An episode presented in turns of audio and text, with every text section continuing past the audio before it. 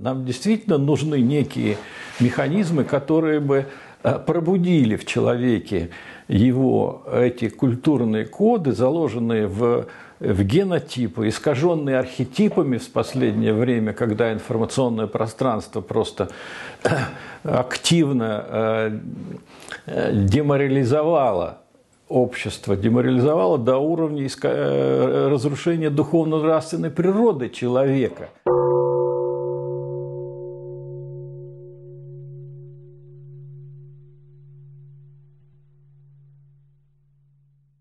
Это была самая большая катастрофа, когда это было запущено на уровне э, не лозунга, а на уровне того, когда система государственного образования, воспитания, обучения, культурной политики была провозглашена на достижение целей подготовки эффективных менеджеров и квалифицированных потребителей. Но вот представьте себе, когда русского человека э, принуждают быть э, потребителем и менеджером эффективным, и вся эта система нацеливается на э, изменение образовательной системы, это катастрофа. Это была катастрофа, которая ну, для меня в то время было понятно, что это индуцированная извне э, волна, которая направлена на то, что вот отобрать у нас э, идентичность, отобрать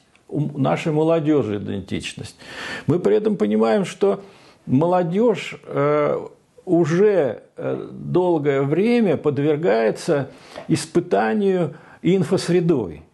На 95% сегодня молодежь инкультурируется, то есть помещается в культуру через экраны гаджетов. Даже не телевизоров, хотя мы говорим, что вот ужасы телевизоров, кино. Не, нет там нашей молодежи. Наша молодежь в гаджетах. И вот представьте себе, что вся вот эта система была обрушена на Отечество – и Отечество стало подвергаться невероятной агрессии информационной через эти экраны гаджетов, во-первых, а второе, а может быть и первое, через э, их воспитание потребителями. Но тем не менее, к радости э, природы, природа так устроена, что генотип человека, особенно русского, он всегда содержит – это чувство правды в своем сердце. И э, пробуждается в тот момент, когда возникает э, камертон, на который человек может реагировать. То есть, когда э, уничтожается все э, информационное пространство, э, реализующее э, ценности цивилизации – остаются обломки и обрывки. Но в то же время у нас была э, историческая ситуация такая, когда мы увидели, какой, каким ужасным последствиям приводит эта ситуация на Украине. Когда э, украинскому народу было применено невероятное, э, невероятное оружие – когда мы говорим, что война не война, это ментальная война, это изменение ментального э, образа представления этого мира. И она к Украине была применена наиболее изощренными способами. И мы тоже видим, какими, и даже не имеет э, необходимости обсуждать, потому что, ну, открывайте каждый день телевизор, и там все это написано. Но но возникла ситуация в Отечестве, связанная с тем, что появился документ, утвержденный президентом, который называется «Основы э, а нет, стратегия э, национальной безопасности. И в этой стратегии национальной безопасности вдруг, ну, наверное, не вдруг, наверное, это было выношено вот нашими с чаяниями, появляется раздел, в котором описываются те ценности, на которых э, русская цивилизация основана. И те ценности, которые дают русской цивилизации, самое главное, жизнеспособность. Когда мы говорим о разных аспектах, мы забываем о том, что э, главным признаком э, жизни э, любой цивилизации, любого государства, любого общества, любого человека – это его жизнеспособность. Причем не сиюминутная, а длительная, на вечные времена – поэтому человек, потребитель, может быть жизнеспособен на очень незначительный период времени. И при этом э, выбрасывая из этого поля всех остальных. То есть там нет э, э, этой идеи того, что э, соборная э, жизнь э, в русской цивилизации – это одна из главных э, ценностей и главных смыслов. И вот тут мы получили этот текст – который взял на себя ответственность э, возбудить, возбудить в человеке э, его способность разобраться, разобраться, что же происходит. То есть это даже не столько как некая мантра, которую можно произносить, как Э, инициатор э, вот этих размышлений, э, этих усилий человека к самоидентичности. А ты кто вообще? То есть вот этот документ, я имею в виду, он вот когда берет попытку на себя этот вопрос решить. И, к сожалению, этот вопрос не до конца разрешается в Э, этом документе, потому что, конечно, перечисление тех ценностей, которые, безусловно, присутствуют в э, нашем историческом опыте, в исторических э, традициях, от наших предков пришедшие, но главный вопрос, которого, который не, не, не описывается там, а как ты, как говорится, собираешься это сделать? Ну ты, ты государство, ты же государство, предлагаешь нам э, э, разделить эти ценности друг с другом, э, самими собой. А что ты сделаешь для этого? И вот тут, по-моему, этот документ проваливается до очень такого не, не, не, невысокого уровня, хотя он тоже ставит вопрос этот правильно, и, и именно правильно сформулирован этот вопрос, он и будет подвергнут решению. Причем будет подвергнут решению с нашим участием, с участием общества, потому что ответить э, власть на то, как э, она будет отвечать перед обществом за исполнение, это самая главная задача. Ответственность, ответственность, которая пронизывает любое человеческое сообщество, любую цивилизацию.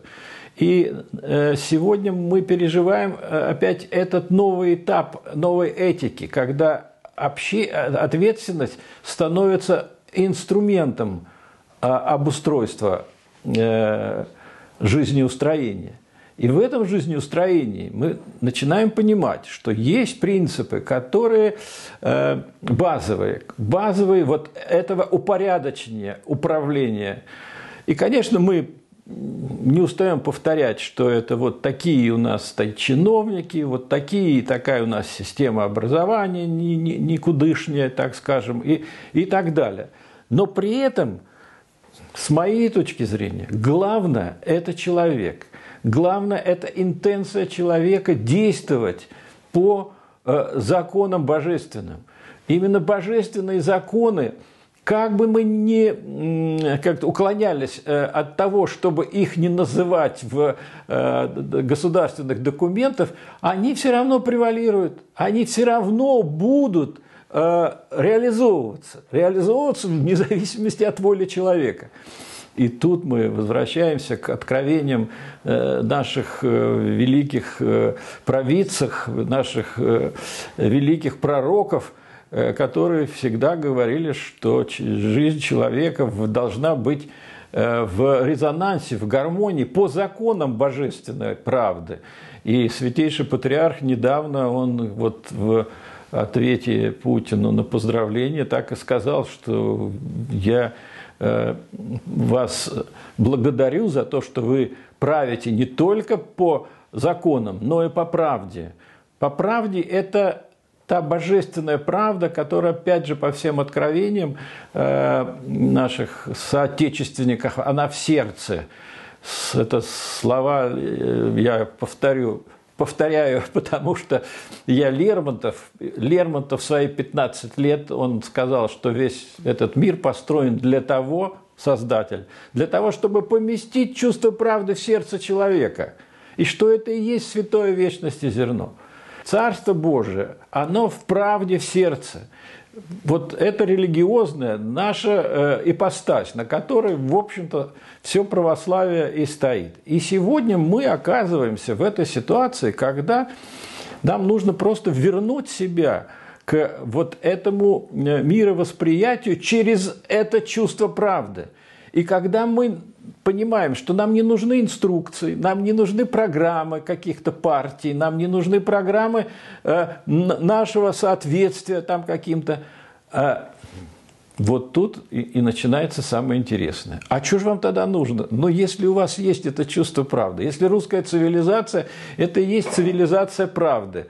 Правды не в э, духе газеты «Правды» начала э, прошлого века, а в духе вот именно э, чувства правды. Правда и чувство правды – это разные ипостаси. Божественное э, у нас именно чувство правды.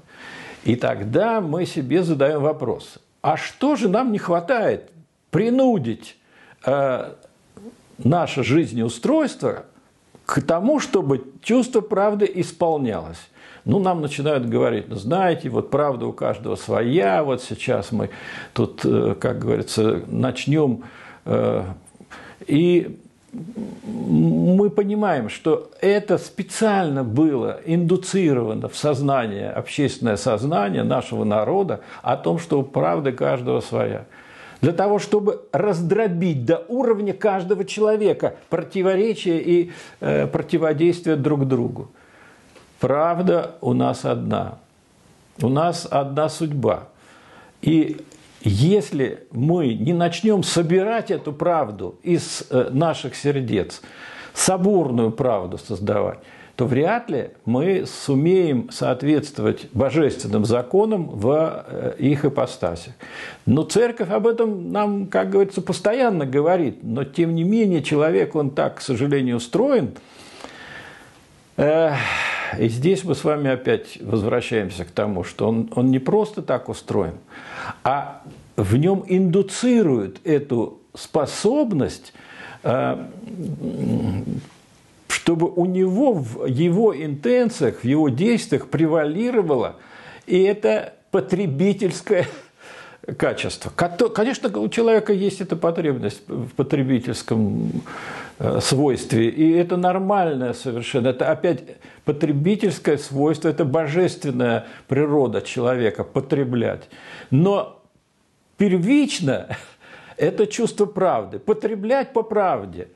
Тогда мы понимаем, что вообще вся система воспитания, образования, обучения должна быть скорректирована на Э, вот э, это направление. И в этом направлении мы понимаем, что главное – это мера, мера этой правды. А кто, как говорят, а покажите-ка мне вот того, кто живет по правде и кому мы должны следовать. И тут э, возникает этот ответ божественный в Писании о том, что там, где двое, трое в согласии, ради общего дела, там и Создатель с нами. И только в, этом, э, в этой ипостаси мы можем э, предъявить Создателю свое соответствие небесным законам. И это мы можем сделать. И мы можем это сделать, не сомневаясь в э, как это, то есть нам не нужны инструкции, вот что. То есть мы в эти инструкции получаем в глазах своих собеседников, в глазах тех людей, которые с нами встречаются и с которыми э, тоже есть этот, это откровение о том, что если ты с, с каким-то человеком разговариваешь и знаешь, что есть третий с, с тобой, да, э, вот это и есть э, по правде.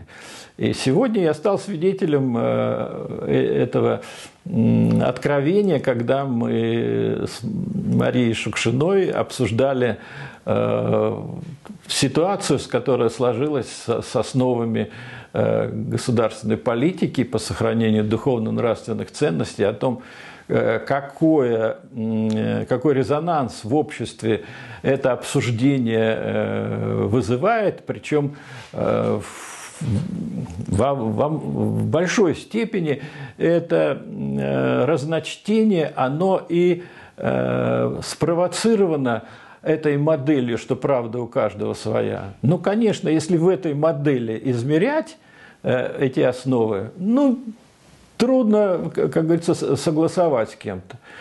Но мы согласились в том, что двое-трое, которые соберутся и которые в согласии, ради общего дела согласия, а, сделают свой а, выбор и предъявят этот выбор, предъявят обществу. Это и будет а, то самое зарождение этого, как в науке говорят, от трактора, а в Э, соборные ячейки, как мы говорим, да, и будет нашим ответом на все вот эти невероятно сложные вопросы, э, которые мне не хотелось бы обсуждать сегодня с точки зрения там, э, перечня этих ценностей.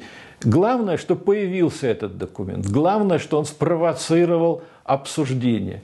И для нас главное, чтобы мы провели это обсуждение в соборном режиме. Режим, соборный режим – это когда все а, те, кто обсуждают, они согласны друг с другом. В согласии ради общего дела обращаются к Создателю за помощью. Поэтому наше решение сегодняшнее о том, чтобы э, провести э, вот такое соборное совещание по этому вопросу, оно Э, было принято, и я надеюсь, что мы в ближайшее время объявим о и времени, и месте проведения, и разработаем программу этого мероприятия.